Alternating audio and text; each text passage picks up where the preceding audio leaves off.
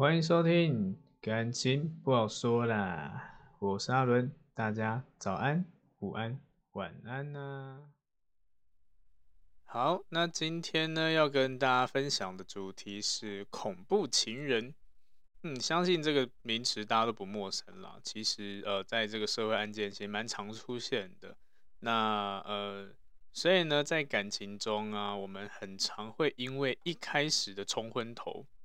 然后不知不觉的呢，就接受或者是视而不见这些恐怖的迹象了。对，那多半其实我们一开始都不会察觉到，哎，这个人好像有点这样特质。那可能在，但是可能在相处的时候会多少透露出一些蛛丝马迹，但是还是很多人选择就是不在意。那基本上呢，呃，我们要懂得保护自己了，所以呢，我们要懂得观察。一些迹象，然后呢，才可以知道说这个人有没有这类型的问题。对，那如果今天你周遭有这样的人的话，或者是你有这样另外一半的话呢，呃，自己可能要先好好的保护一下自己，因为毕竟有时候可能对方的受伤的点，或者是激怒他的点，我们不知道，所以呢，慢慢的会演变成就是莫名其妙，就发现哎。诶他这种特质越来越强烈，然后一直在累积这样子，甚至累到最后爆发了。那这种类型其实呃有非常多种类型。那基本上我们会分为三种类型：情绪上的暴力、语言上的暴力跟肢体上的暴力。那肢体上的暴力就不用说，其实就是很多人听到听过的家暴这样子。那语言暴力呢，跟情绪暴力其实还蛮常见的。语言呢，可能就会损你啊，或者讲一些让你很难听的话，让你觉得很不舒服这样子。那情绪上的暴力呢，基本上像是冷战，它就是一种情绪暴力。只是呢，像情绪暴力这部分，可能很多人会觉得不在意，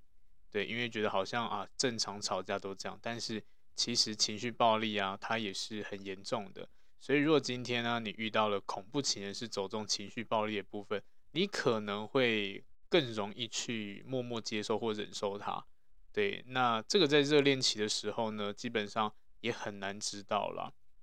所以呢，我们要从一些行为上跟态度上来判断，现在这个人呢，是不是有可能会成为恐怖情人。那其实恐怖情人呢，在原生家庭也是有可能会造成的，甚至环境。就例如好了，今天呃小孩子压抑。长大以后呢，甚甚至长大会背负一些家人的期待，那慢慢的呢，会让这小孩子会有一种心态上的或心情上或心理上的一个不平衡这样子。那这种就是一个很极端的例子。例如好了，今天呃，你可能从小到大你都是考一百分第一名的，但是等到哪一天突然有一些状况，发现哇，人外有人，天外有天，然后呢，你从第一名掉到了第十名、第二十名这样子。那这个时候回到家已经心里不舒服了，还被爸妈怪怪说：“诶，你怎么变差？你怎么不不认真？你怎么变成这样子？”那慢慢这种会情绪会累积的，所以呢，这种也会变成另外一种模式的一种呃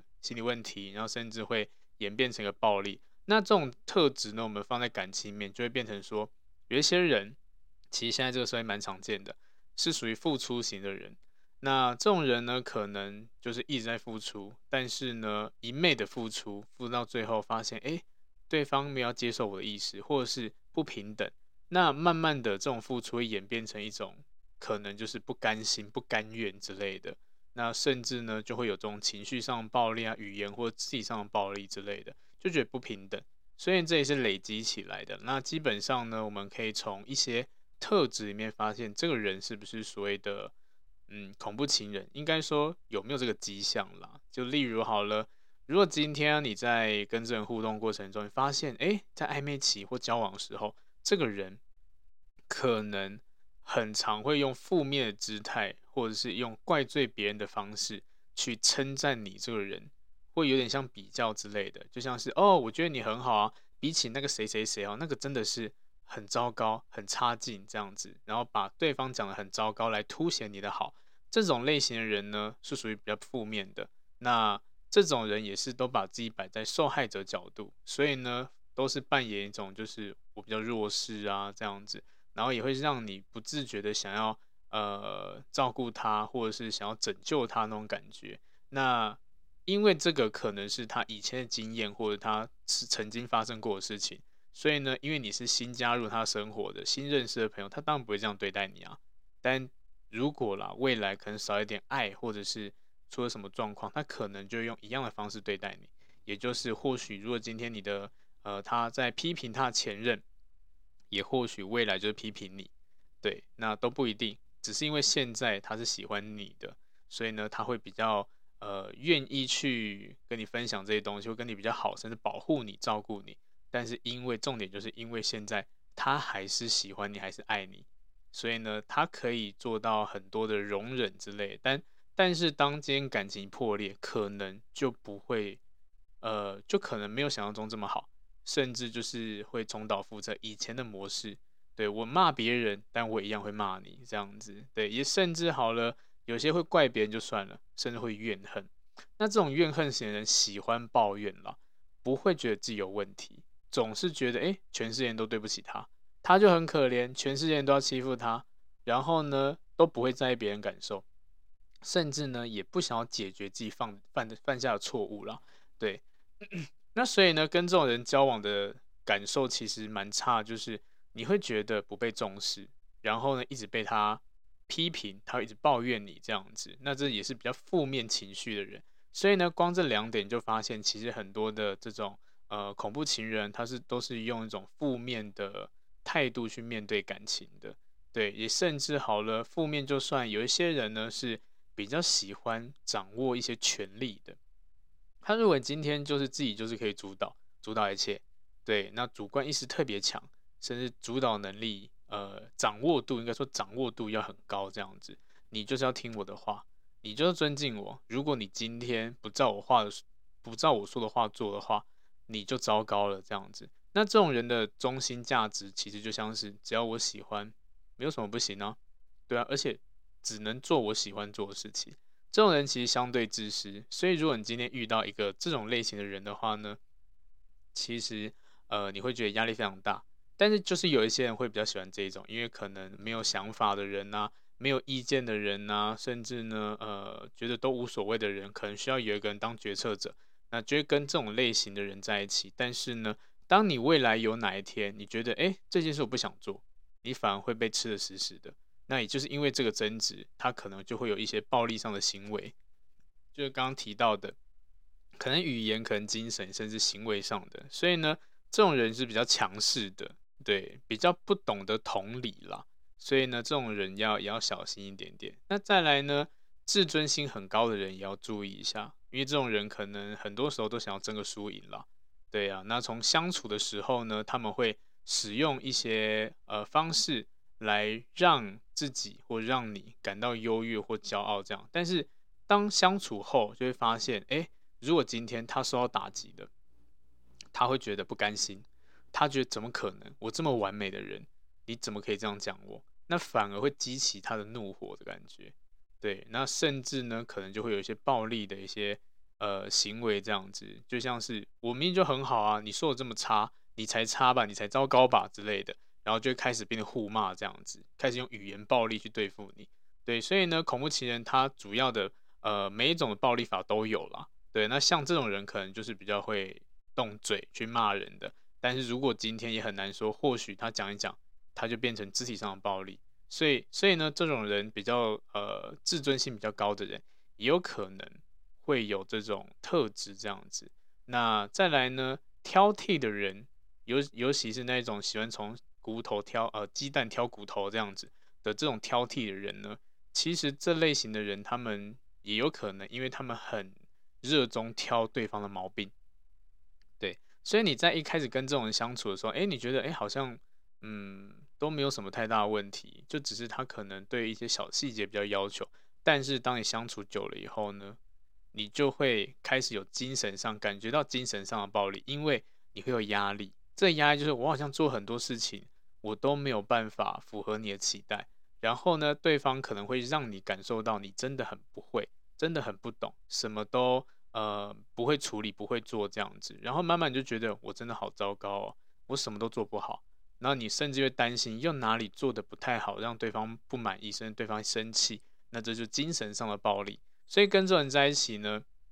他的特质可能不像是言语上的或者是行为上这么明显，但是呢，精神上压力是非常大的。你就一直感觉到，我只要跟你相处，我好像就要呃做很多的事情，然后让你喜欢。那当你没有做到的时候，就会被白眼，或者是被被可能呃也是一样精神上的暴力，然后让你觉得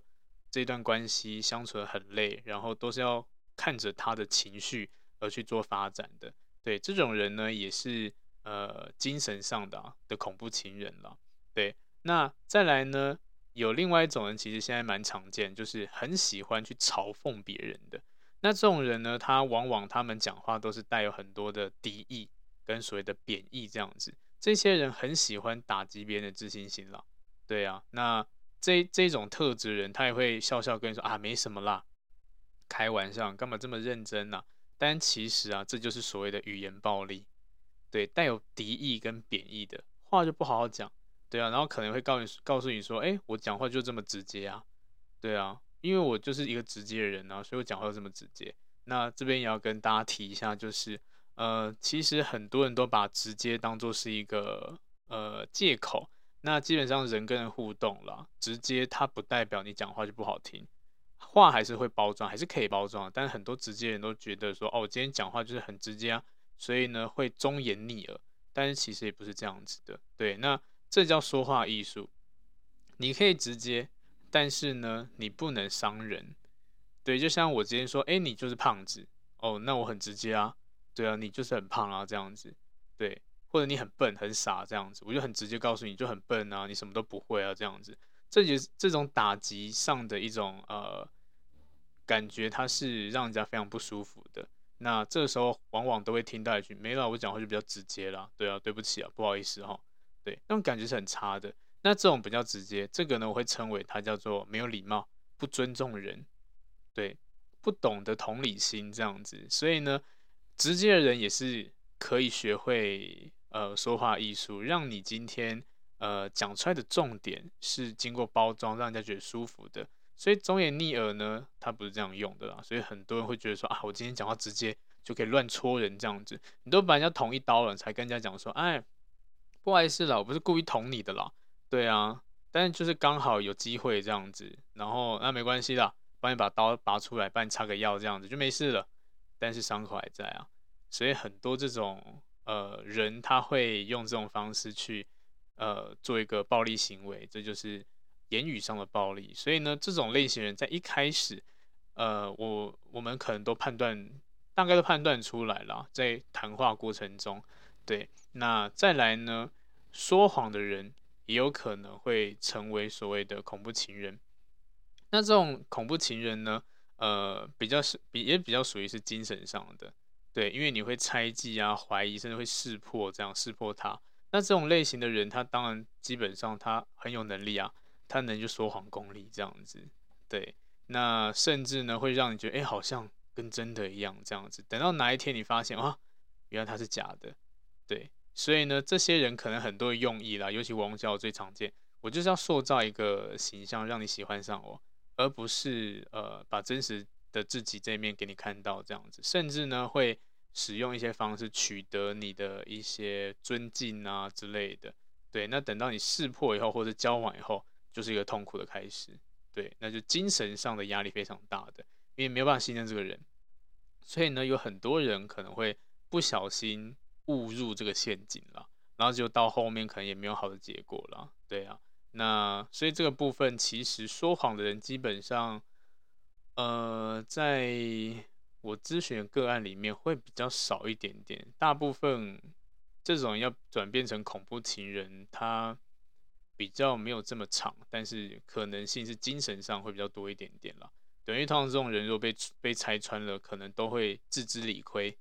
对。但是有少部分人，他就是还是要继续掰下去，会让你精神上做呃有更多折磨这样子啦。对，好，那再来呢是吃醋的人，吃醋的人呢。呃，其实，在现在社会是蛮容易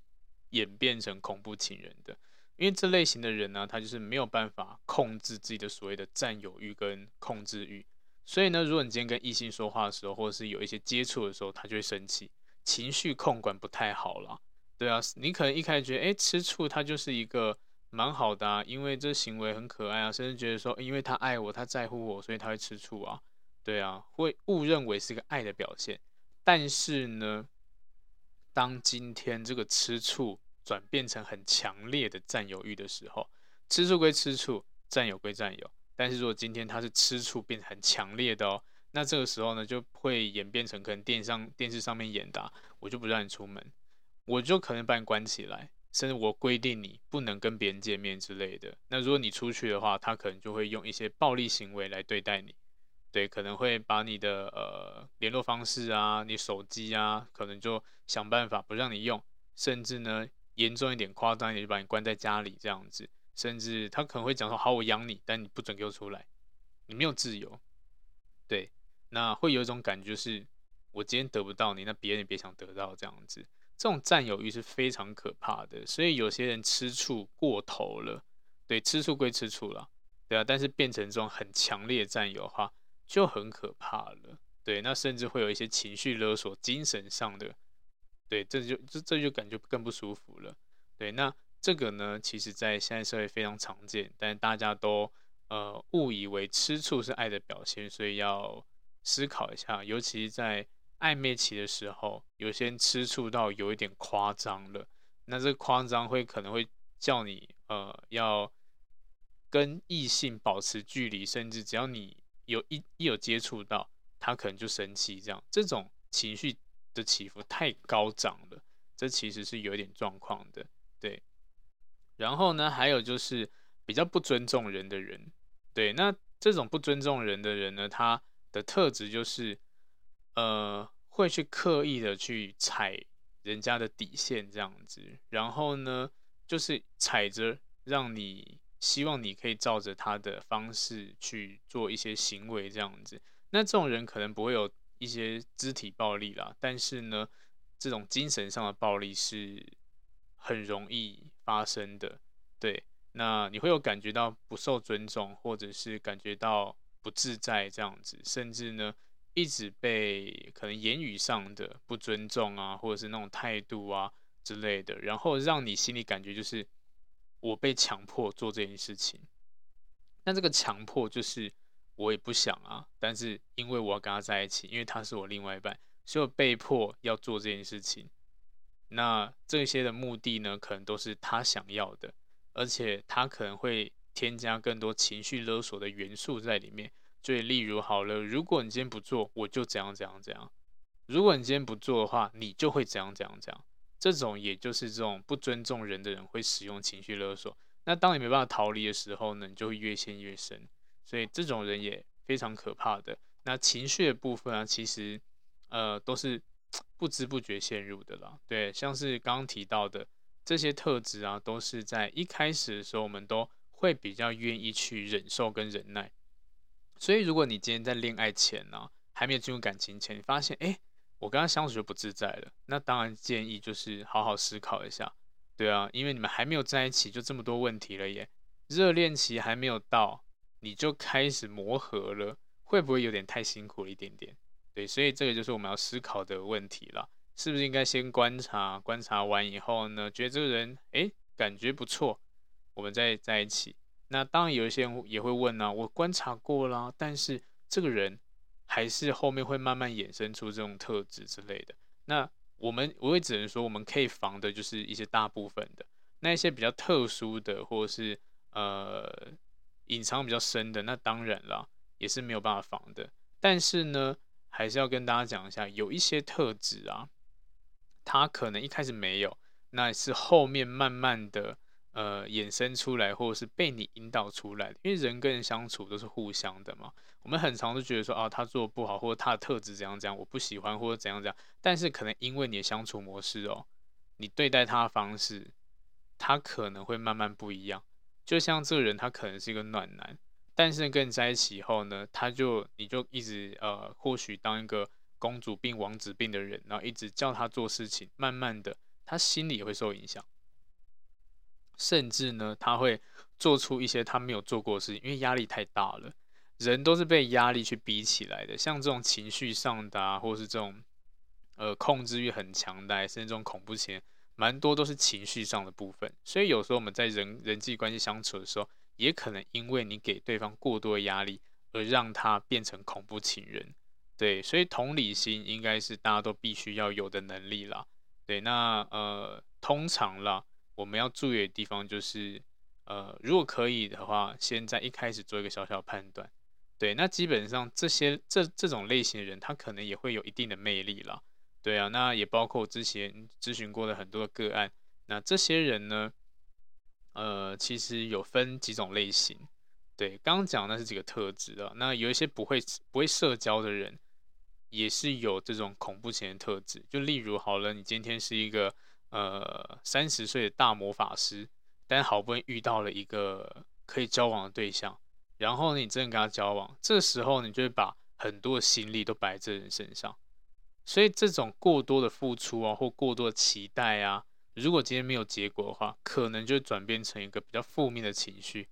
对，甚至好了，你一举一动都牵动着他的一些思绪，这样子，所以这也是蛮危险的。那当然啦，这个也是相处出来、相处起来的结果啦。对，那这种人可能他的特质就比较鲜明，就是你可能也不会想要跟他深交，因为他可能就不会社交，然后每天就是两点一线，家里工作，家里工作这样子，甚至连工作都没有，然后整天在家里呃做他喜欢做的事情，所以交友圈是非常窄的，也不会互动这样子的。对，那所以呢，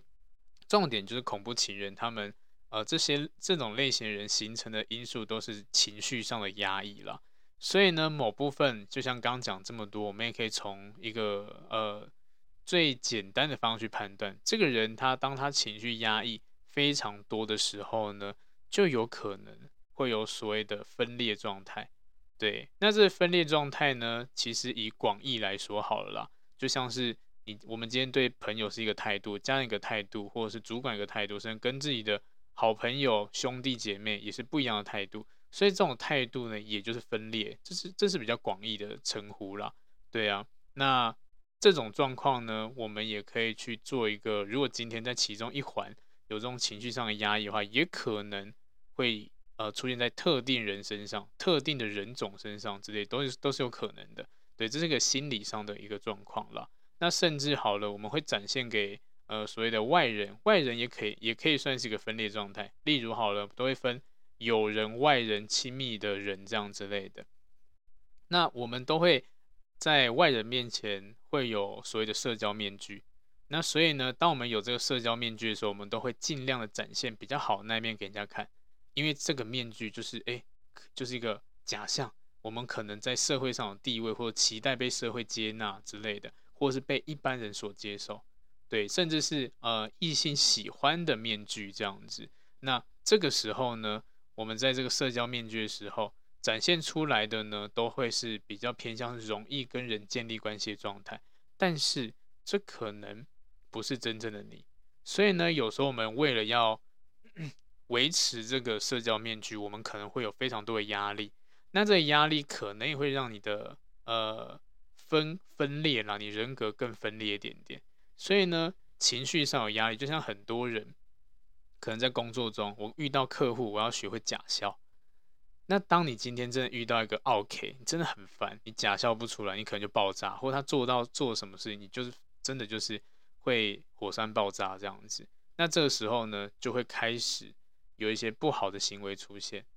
对，所以呢，这种情绪被压抑啊，需要有适当的发泄了，或者是呃，要需要具备同理心，要了解对方的想法这样子。对，最主要就是要从负面的情绪走出来，对，就不会变成恐怖情人。但因为很多人不会排解，所以就一直存在在心里，然后呢，慢慢的就变成很多很多的问题，一直存在在内心这样子。对，那容易成为这种恐怖情人的人呢，其实也是更容易分裂的人。那也就是社交成就或地位还不错的人，分裂程度可能会越高。例如，好了，我们可能呃。在生活中，就是呃，一妈妈妈的孩子，或者是呃兄弟这这种角色，就最基本的。那甚至就是呃，我是我朋友的朋友，我是老板的下属之类的这种。那有一些呃社会地位跟成就比较高的人，他可能扮演角色很多种。那这个越多越越多种，也代表说它的分裂程度越高。就是刚刚提到的广义来说，我可能在每个地方我都是不一样身份，有什么的理事长，有什么老板，然后有什么的呃什么会的什么什么之类的会长之类的，或是我要在家又是个好爸爸，我在外面又是一个好兄弟之类的，甚至我又是呃在什么单位又是什么职务，这样他的每个角色扮演都要扮演不一样的东西。那也就是因为这样子呢，我们就是分裂程度会更高。那这个呢，叠加之下，压抑的程度又会更高。因为像刚刚提到的，我们都会戴社交面具，对。然后这社交面具呢，在多重的累积之下啦，可能就会慢慢的会有一些状况产生。对，它有可能会有一些对自己不信任啊，或者是会用一些手段啊，去得到你想要的。反而啦，因为可能环境比较复杂一点点，对，所以呢，这种社交面具，也就是不想要把真实的那一面给人家看嘛，所以就是隐藏自己。那为什么要隐藏自己？也就是对这个社会的不信任。所以呢，这种不信任的人呢，就是一种压力。我走在路上，我就看到这个人，他看我眼神好像怪怪的，为什么？因为陌生啊。那他走过来要跟我，呃，要拿东西给我，那我就觉得这个东西。是不是有问题？是不是有诈？是不是怪怪的？不信任感就出现了。对，所以某种程度呢，在社会上都是会产生这样问题的。那所以这种情绪压抑是没有办法被压抑的，可能呢、啊，呃，如果不会排解的话，就会像压力锅一样累积，然后就爆炸。对，那离这种暴暴暴猎物越近的人，其实就是越辛苦的。那这种恐怖情人呢，呃。周遭的人或许就是伴侣之类的，对，有可能就会遇到相同事情，也就像是可能有一些呃条件比较好的人，成就比较高的人，因为压力很大，所以可能会去呃做一些不好的事情，例如会语言暴力家人，甚至是行为上的一些呃家暴这样子，甚至情绪上的都会慢慢展现出来这样子，对，那。这种呢，呃，对他们来讲或许是一个排解，因为我生气嘛，所以回到家可能不想会迁怒家人之类的。但是呢，有一种人是一样社交面具，甚至连家人都有社交面具。我想要扮一个好爸爸的角色，不能被我的儿女看到我真实的那一面。所以这个慢慢累积，也会因为一个事情或者是一个状况，小朋友发生什么事情而爆炸这样子。对，那所以呢，大致上了。这些共同点都是情绪上面的，所以我们可以从情绪上面观察，这也是一个方式。他的情绪可能一开始会很开心，甚至一下会跌到谷底这样之类的。那这种状态呢，其实基本上就很明显的情绪控管或是情绪起伏，他的状况是没有办法自己可以拿捏的。对，也是很搞不好。我今天跟朋友聚会，我可能呃扮演是一个开心的朋友，开心的好朋友，但是回到家就哦，好累哦，好辛苦哦。然后就是彻底觉得说，刚刚那个局根本就是消耗能量这样子，对，那这个也就是一个社交面具的分裂这样子，对。那当今天跟他呃相处过程，发现他有这样子互动模式前后不一，那你可能要思考一下，为什么会有这种状态，或是他可能可能会会不会有这种迹象啊？所以呢，这种情绪很两极的人呢，呃，会让人家读不懂，那也就是因为他情绪控管。可能比较难掌握一点点，所以也容易成为恐怖情人了。对啊，甚至他会做出一些过于夸张的事情，例如，好，他可能本来好好的，但一喝酒就变一个人，可能就摔摔东西之类的。对，那这个我就是要特别强强调一下，就是呃，因为提到喝酒这件事情，我也想要刚好宣导一下啦，就是我自己对这个的小小观念。因为我在咨询有遇到很多个案，他都告诉我说，诶，呃，他可能有一个人追他之类，有女生这样子告诉我，然后他说，诶，有男生追他，然后呢，他觉得，呃，这男生可能不太好，那不太好原因是因为这个这个男生喝了酒就变另外一个人，可能会呃很色，也可能呢会一些肢体上碰触，也可能会一些情绪上的一个不比较不好的一些行为，可能会砸东西啊，或生气，或大叫之类的。对，那但是呢，呃，他犹豫不决点是因为，呃，这个男生的周遭朋友告诉他说，哎，没关系啦，他只是因为喝酒是这样，他不会喝酒，他没有喝酒就不会这样子了。那你真的这个男生在不喝酒的时候呢，就也不会这样子，但只要一喝酒就变了一个人。然后这女生就觉得说，我到底要要不要跟他在一起？对，但是他喝酒真的好恐怖哦。对，那这个时候我就给大家一个小小的建议，就是，呃，正常来说。喝酒是不会改变一个人的人格的，对。那他，但是他会放大我们的感官，或者是我们的一些，可能会让我们更敢、更敢做一些事情。所以有些人会借借酒装疯，那我们不要讲他装疯好。那基本上个性特质不会改，只是因为呢，你变得敢做了。所以呢，你搞不好你本来就是潜藏这种想要吃人家豆腐的一种心态，但是当喝了酒，我觉得哎呦。哇，感觉来了哇，勇敢了，可以吃下豆腐，反正可以拿喝酒这件事情，我醉了当做一个挡箭牌，这也是很常见的一种状况。所以，如果今天你还在相信，呃，喝酒就会有另外一个人格的，那基本上我要告诉你，没有这种事情。对，他反而只是放大他的情绪，更能够更更能够让你看到真实的他啦。所以，如果今天这人喝酒，你发现哎，酒品不好，对。甚至好，很多人说酒品、牌品或开车车品，这些真的也都是一个情绪上可以参考的一个依据了。对，在遇到这种事情的时候，他会用什么样情绪来面对？是冷静的，还是情绪张力很高的？对，那情绪张力很高的就是一个控管能力，所以代表说他可能容易像恐怖情人一样爆炸。对，那还是要跟大家说一下，就是喝酒这件事情不会改变人格啦，它只是更会凸显他的。原始人格而已，对，所以如果今天遇到一个人喝酒，完全就是这样，那所以有些人说我喝酒要干嘛？为了释放，释放什么？对啊，就是那种感觉啊，我平常不敢做的事情，我喝酒就可以做了的那一种，所以要自己要注意一下。好，这种人也是会做出一些比较出格的事情，这种人不建议去继续相处下去，因为其实呃，只是还没有爆啦，只是因为有酒精催化了，但是如果今天没有酒精，也是有可能会做的。好不好？那这类型的人要小心。那也有一些人是呃会，就像刚刚讲社交面具，所以呢，因为这种压力很大，也不希望给人家看到缺点，所以这种社交面具之下呢，可能藏着很多缺点。当你今天发现他缺点，他可能会甩态，或者是呢会呃动了一些念头，就像是很多人可能在。电视剧没有看过，就是如果今天有一些呃人士他做一些不好的行为，那当被你发现了，然后他就可能要杀你灭口之类的，就这个社交面具不能让人家知道我是这种人。那这种人可能地位也很高，对，很高。然后呢，如果今天一呃一被发现，可能什么都毁了，整个世界或者他的世界或者他的人生就毁了。所以这种人也可能会动这种所谓的呃恐怖的一个念头了。对，那这种社交面具也是一样。比较藏的比较深的人，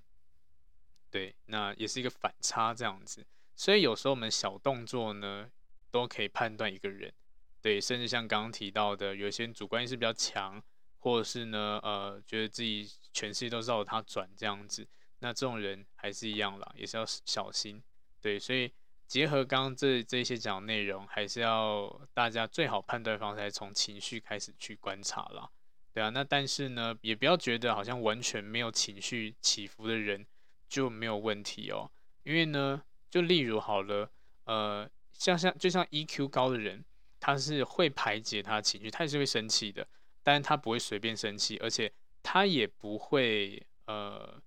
生气太久，因为他把它排解掉了。但是有另外一种人呢，